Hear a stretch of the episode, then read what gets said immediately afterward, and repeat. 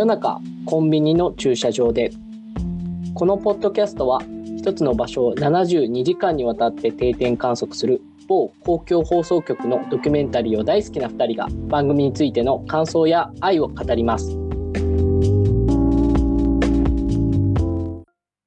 今回は札幌サンドイッチ店24時間営業は続くということで、これあの過去回の傑作選になっててます。で、放送されたのが2020年11月6日っていうところで、えー、北海道の札幌市のところにある24時間営業のサンドイッチ店が舞台になっています。あの、場所も、こう、すすきのっていう歓楽街のところにあって、こう、昼夜を問わず、いろいろな、まあ、働く人だったり、忙しい人が、あの、このサンドイッチをこう、買いに来る3日間というところになっています。ね、特に2020年だったので、まあ、新型コロナ以降の、こう、様子を映し取ったっていうところも、まあ、あるのかなというふうに思います。では、今回、山口さんいかがだったでしょうか？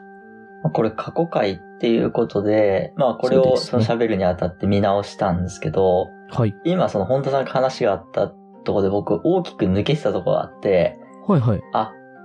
これコロナ禍の回だったんだ、みたいなのがいやー、そうなんですよね。完全に記憶からそうそう抜けてて、うん。で、なんだろうね、やっぱり食べてるシーンが多いっていうのも、その、うん、まあ、外でこう、距離取って、で、はい、サンドイッチだから食べれるシーンが取れるっていう話なんですけど、うん、なんか食べてるシーンが印象としてすごい残ってたっていうことが、なんかそのコロナ禍っぽくないっていうか、しかも特にそのコロナ禍初期っぽくないっていうか、2020年って本当にその緊急事態宣言だなんだって言って、でも、そもそも外ロケとかダメですみたいな、テレビ的、テレビ業界的な話だと。うん、で、街ブラなんてありえませんみたいな。うんうん。感じだった中で、あった作品っていう印象が、正直僕の記憶から抜け落ちてて。はい。それがまあ、まず第一の思ったことですかね。うん、ああ、なるほど。多分これ、あれですよね。その今、2022年から我々がこのちょっと前のところを見直すっていう新鮮な体験をしていて、うん、多分その2020年、私も全く一緒で、なんかそう、すごいコロナのやっぱイメージしかみんなもないと思うんですよね。うん、で、これを見ていると、なんかこう、かなりとはいえ、なんかこう、断続的に締め付けては緩み、締め付けては緩みを、多分すごいいろいろな人たちがいろいろな手探りの状態で多分やっていた時期で、で、その中で確かに思い返すと自分もこれを見たとき、あ、これがやれたんだ今っていうのを思ったっていうのもあるんですよね。うん、なんかこの2022年のこの最初の方は本当に全くロケもできない、本当にえー、放送自体も新しいのがないまま、傑作戦が続いてたところで、なんか多分もう5月か6月頃にやっと再開して、でもなんかなかなか、ああ、こういうとこしか撮れないよね、みたいなのが続いてた中で、こうなんかこう待ちに待った、これこれみたいなそのドキュメント72時間っぽい、この24時間営業じゃないですか、うん、しかも。その時短営業とか言われている中で。でもやっぱこれっていうのが、その人々の生活を支えているものだからっていうところで当然営業していてっていうところの、なんかこう、き、際どいというか、その、その時のニュアンスであったりとか、でも必要なものでっていうところをうまくついた、あの、回だったなっていうのが、改めて2年後に見返すと思うところが結構ありましたよね。うん、いや、ほんとそうっすね。なんか、うん、まあ、この24時間やってる理由も、なんかシャッターがなくて、で、すすきのっていう歓楽街の近くだから、で、仕込みで明かりがついてるとやってると思って来てくれた人がいたから、なんか24時間営業になりましたみたいなことを、そのスタッフが、スタッフというか社長が言ってて、そんな緩い理由で24時間営業にしてるんだみたいなのがあるんですけど、とはいえやっぱりそのすすきのの歓楽街のから近いっていうこともあって、うん、実際、ね、今回のその3日間の密着でも夜中に買いに来る人とか、うん、朝すごい早い時間に買いに来る人とかもいるし、うん、そういうやっぱ一定のニーズを満たしてるし、何よりも、こう、やっぱこれを見て、そのサンドイッチが美味しそうだし、うん。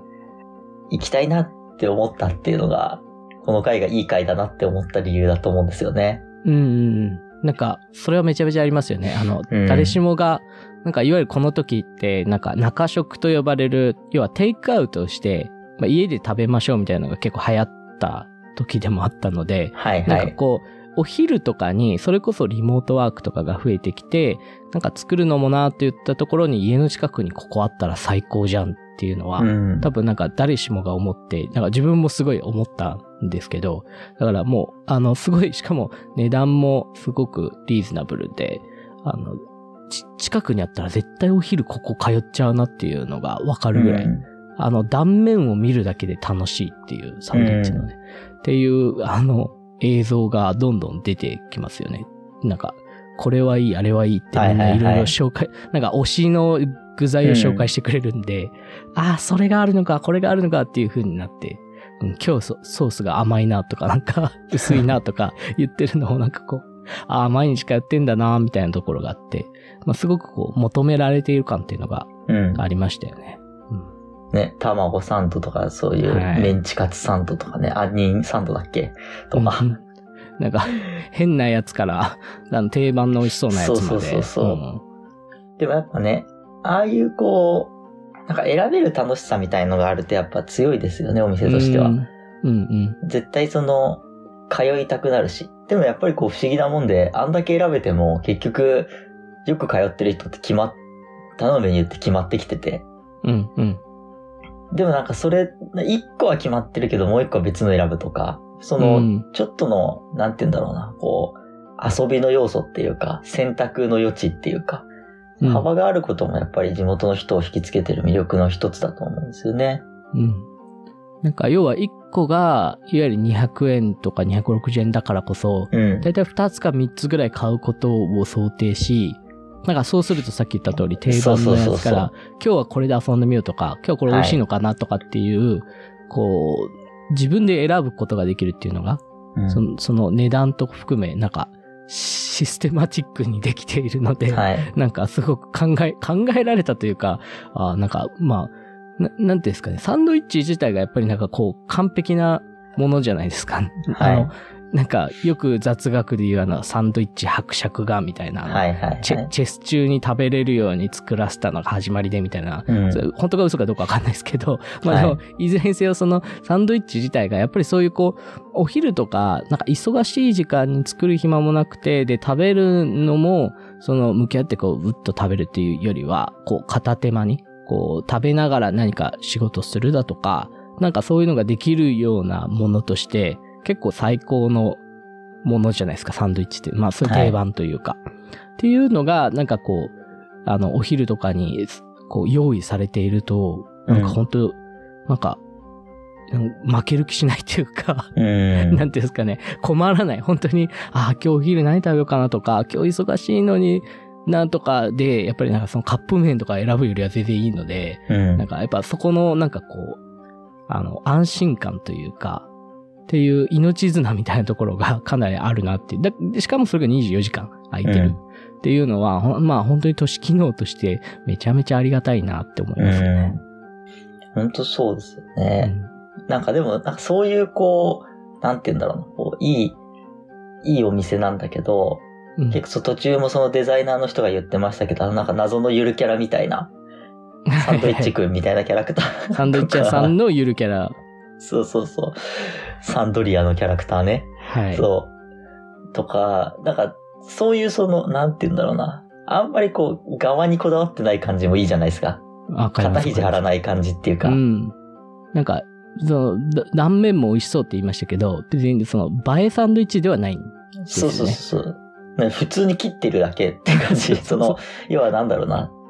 フルーツサンドとか、はい。そういう感じじゃなくて、本当にその、普段生活の中で食べるサンドイッチっていう、うん。特になんか変わった何かをしてるわけじゃないっていう、こう、飾らなさみたいなところも、やっぱ日常的にこう、みんなが食べる、食べるハードルの低さっていうか、はい。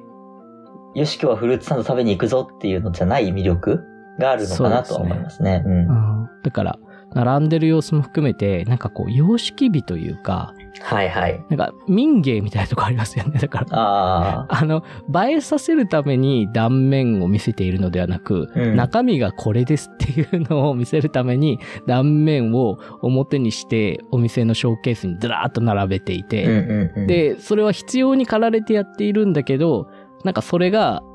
美しいと思えるみたいな、うん。なんかそう、そういう美しさであって、それこそフルーツサンドもインスタにあげましょうみたいなやつではないっていう、そこの、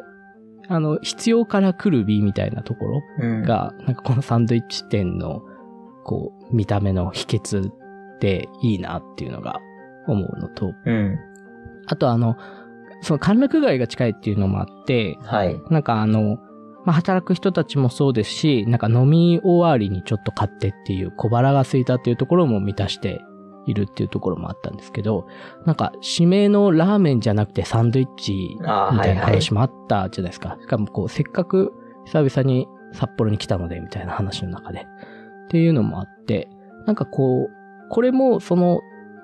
すすきのというか、札幌独自みたいなところも、ちょっと地方色もあって面白いよなっていうところがあったんですよね。あの、いわゆるその大都会、新宿のというわけでもなく、でも田舎のロードサイドっていうわけでもない、この、うん。中核都市の歓楽街っていうところを切り取るっていうところが、まあこれまでも多分いくつかあったと思うんですけど、まあ仙台とか、まあ博多とかいろいろあったと思うんですけど、まあ今回その札幌のすすきのの近くのうん。サンドイッチ店でっていうところで、なんか本当に、あの、今日が初出勤なんですっていうホストの方とか、そういう方もはいはいはいいらっしゃったりして、うん。なんか、すごいこう、おー、頑張れってなんかめっちゃ思うような、なんかこう、あの、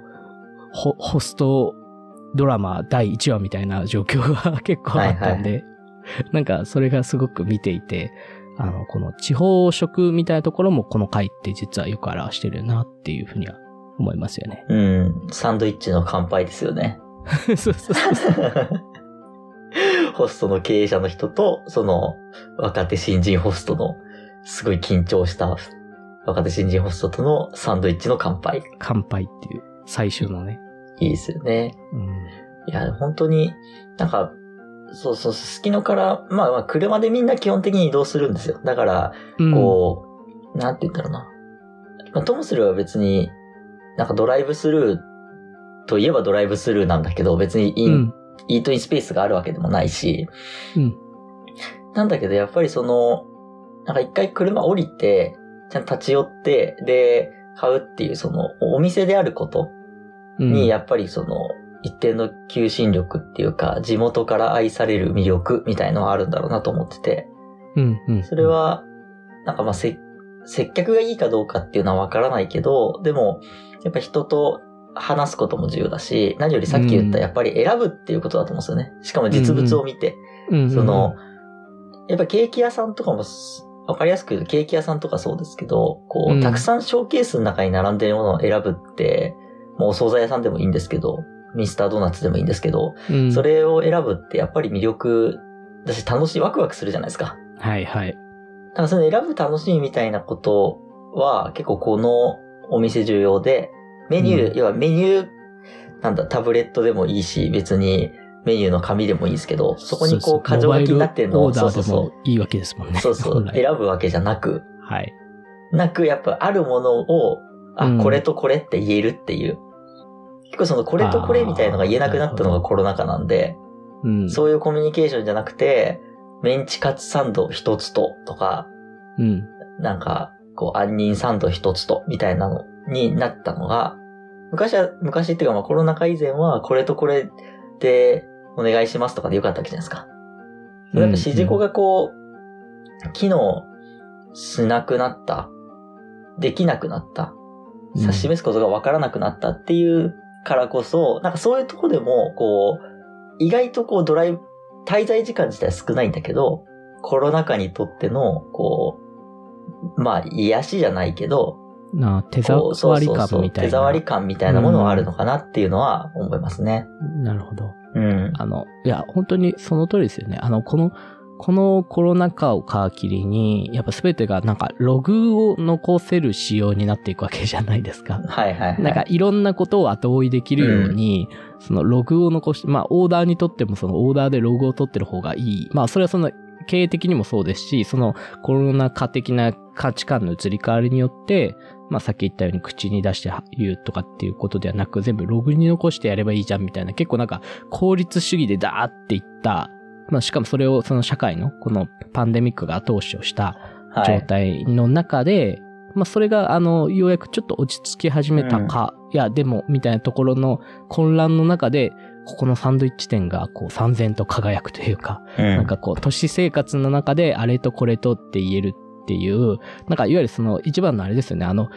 憧れ的なやつでいくと、こう、パリの市場でチーズを買うみたいな、ああいうイメージのそういうイメージのあの手触り感を、うんここの札幌サンドイッチ店では作り出しているっていうのは、で、しかもそれ多分誰も意識していないというか、それをやろう。うとしてやっていないが、実はそこにあるみたいな、なんか、そ、そういう、したたか、したたかさじゃないな。なんかこう、そうなってしまう強さうんみたいなものが、このサンドイッチ店の、そういういろいろな、まあギミックじゃないですけど、ところに随所に現れてるっていうのが、いろいろうんな今回の回で伝わってくるから、すごいいい回だよなって思っちゃうんですよね、多分この回って。まあやっぱこの回比較するんだったら、まあうん直近だとやっぱコロッケパンじゃないですか。はいはい、コロッケパン。南千住のね、うんコロッケパン屋さんで、なんか、あっちとも結構似てるようで、やや違うじゃないですか。うん。向こうはもっとこう、徒歩圏内というか、うんやっぱりその、すすきの歓楽街とかではないから、うん。まあ、あれはそのなんだ、昔そのススタジアムだっけ野球場があって、でうんそれをこう、見に行く人がたくさん買っていった。で、それで繁繁盛していたっていうバックボーンがあるんだけど、でも、うん。現状今となっては、車でその来るっていうよりも、やっぱ近くに住んでいる人が、テレワークの合間に食べに来るみたいな感じのコロッケパン屋さんだったの、南千住はね。で。札幌サンドイッチのここのお店は、仕事に行くとか帰るとかなわけじゃないですか。うん。やっぱそこも結構こう、都市っていうののスタイルを見る上でも違うし、いやー、そう。それはすごい、同じ業態としては同じじゃないですか。うん、別にサンドイッチと、そうそうそうそう。うん使うシーンですよコロッケパン売ってるね。かとか、そうそうそう。うんそこが違うのが、ね、まあ時代っていうか、ややその2020年と2022年っていう、そのテレワークが常態化した時代と、それよりも前で、じゃあこれからどうなるんだろうかみたいな。特にその飲食店とかね、うん。がなんか時短したりなんだっていうところでどうかっていうその不安がある中っていうのはもちろん違うけれども、それを差し引いたとしても、なんか都市の、こう、そういうなんて言うんだろうな、サンドイッチとかパンとかとの距離のあり方うん。がやっぱ違って見えてくるから面白いなと思いますよね。うん。うん。うん。うん。だから本当に、その、やっぱそのサンドイッチ、しかもそのサススキノにあるっていうのが、ものすごいなんかこう絶妙なんですよね。うんだから、結構その、うそれこそドライブスルーじゃないってことで、店で、まあちょっと混んでる時とか並んでたりしますけど、はい。その並ぶのもなんかこう、感覚が、あの、うん。ソソーシャルディスタンスというものが結構ちゃんと明確にあって、そうですね。並んでるなーみたいなうん。のとか、あれもなんか結構その、あの、都会とはいえ、すすきのとか地方だからこそできる、なんか幅の取り方じゃないですけど、はいはいはい。その、東京はもうちょっと多分感覚狭いよなぐらいの、あの幅の取り方であったり、店の外にもずらっと並んでも多分そんな邪魔じゃないみたいな。ちょっと引いた絵とかありましたけど、だいぶ他はそんな何もなか、なさそうででしょうね。すね。歓楽街ではあるけれどもってういう、ん。っていうところが、なんかめちゃめちゃあって、あの、本当に客層も違うし、で、うんやっぱ、あの、コロッケパンとの違いでいくと、やっぱ24時間営業っていうところもやっぱすごく大きくって、うん。は24時間やるからこそ、が、その仕事にそれは行く前とか後とかっていう朝早くの時間帯だったり深夜とかっていうそういった時間でもあここ空いてるなってやっぱ思える安心感とかっていうところも違うので、やっぱそういったところでそういう時間帯に働いている人たちのやっぱりまあ癒しというか安心感につながっているっていうのが、まあ、ものすごくあるなっていうのはあの本当に思いましたよね。だから結構こういう食べ物系って結構ドキュメント72時間あるんですけど、同じようでも一個一個ごとにちょっと本当にニュアンスが違っていて、うん。これがまたやっぱり地方のロードサイドだとまた違うとか、うん。あの、何、何のご飯屋さんでっていうところも違うし、なんか一個一個その微妙な差異を、なんか大きくくくると一緒なんだけど、うんなんか一個一個のその微妙な差異をこう見比べることで、なんかこう、ふむふむ、ここは一緒だがここが違うとかっていうのをずっとやり続けられる、なんか、延々となんか飽きのこないガムのように、なんかこう流れていくのが、やっぱこの飲食店シリーズというか、そういうのはいいなっていうふうに思いますよね。ね、そう、本当そうで、まあ別のその切り方をするのであれば、こう、歓楽街近く飲食店シリーズもあるじゃないですか。はいはいはい、そうそう絞っていくとね。そのまあ、あと時期とかね、この年末とか。そうそうそうそう。あとは大衆食堂とかもそうだし、うんまあなんかその飲食店じゃないけど、あのはい福岡の中洲の保育園とか、とか、うん。そういうその、なんか歓楽街って結局じゃあ24時間って誰のため何のためにあるんだっけって言った時に別に怠惰な大学生のためを中心としてるわけじゃないじゃないですか。あそうですね、もちろんもちろん。そこがなんか結構ポイントで、うん。じゃあ24時間営業って今その割とやらないとか、まああんま来ないじゃんみたいな。それはなんかエリアによってはもちろんそうだと思うんですよ。うん、別になんか住宅街の真ん中のコンビニが本当に24時間空いてる必要あるのかとかは、そうですね。確かに便利だけど別にそれって本当にひそこまで必要じゃないんじゃないっていう議論はもうその通りで、うん。なんだけど、でも24時間やるからこそ、必要とする人もいるし、うんそれはやっぱ場所によるし、うん。今回のススキノだったりとか、今話題に出したその中洲だったりとか、あと新宿とかね、郵便局とかもそうですけど、うん。そうみたいな、だからそういうその、やっぱ歓楽街っていうのを見る、見ていくと、その、夜とか、まあ当たり前なんですけど、その夜働いてる人もいるし、うん。で、朝、朝4時とかに始まるこう目覚ましテレビだと、こう、おはよおはようの方もこれからお休みの方もっていう、なんかうん感じなわけじゃないですか。うんっていうのを言うわけですよ。だから今帰ってきた人も見るし、これから行く人も見るしっていう、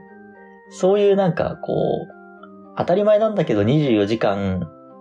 ちゃんとこう太陽通りに動いてる人とそうじゃない人っているんだな、みたいのを感じさせられるっていうのはありますよね。いや、本当どんどんクロスしていくんですよね。そうそうそうそうだから、さっき言ったような、その、あの、ホストの方とか、はい朝働き始める人っていう人も来るし、昼は昼で普通にこう、子連れとかそういうのも来るしっていうのもあるし、で、歓楽街で飲みに来た人たちも買ってるし、うん。なんか、その中でも、あの、途中あの、女の子二人組であの、公務員と銀行員っていう二人がいましたはいはいはい。あれもなんか、おすごい面白いなと思って、いわゆるなんかこう、ホストとか、なんか他にも出てくるのが、なんか、ハーフパンツ履いた赤いポルシェみたいなのに乗る美容師とか、金髪のですね、はい。とか、なんかそういうこう、ザ、都会のディープな、みたいなかと思いきや、公務員と銀行員というですね、こう、日本の全てを支えているような、若い。い女性二人が、うあの、ん。どちらもそのコロナの状況で大変でっていう、わ、確かにめっちゃ大変そうだな、申請とかっていうような二人が、ちょっとその、あの、久々に、あの、就職してから久々に会って、飲みに来て、その帰りに、あの、泊まるからっていうのでサンドイッチ買いに来るとか、うん。なんかいろいろな、本当に都会都市のいろいろな人が混じり合っているところに、このサンドイッチ店っていうところがこう、交差点のように存在している。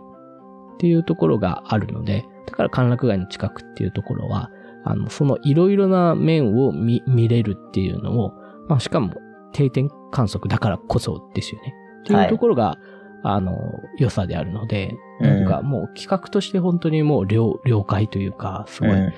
あの、素晴らしい回だよなーっていうふうに思うところがありますよね。うん。うんだから本当に引き続きこの、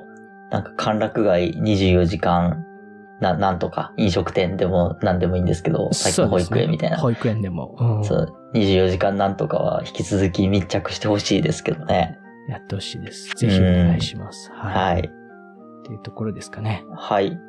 はい。では今回は以上となります。ありがとうございました。ありがとうございました。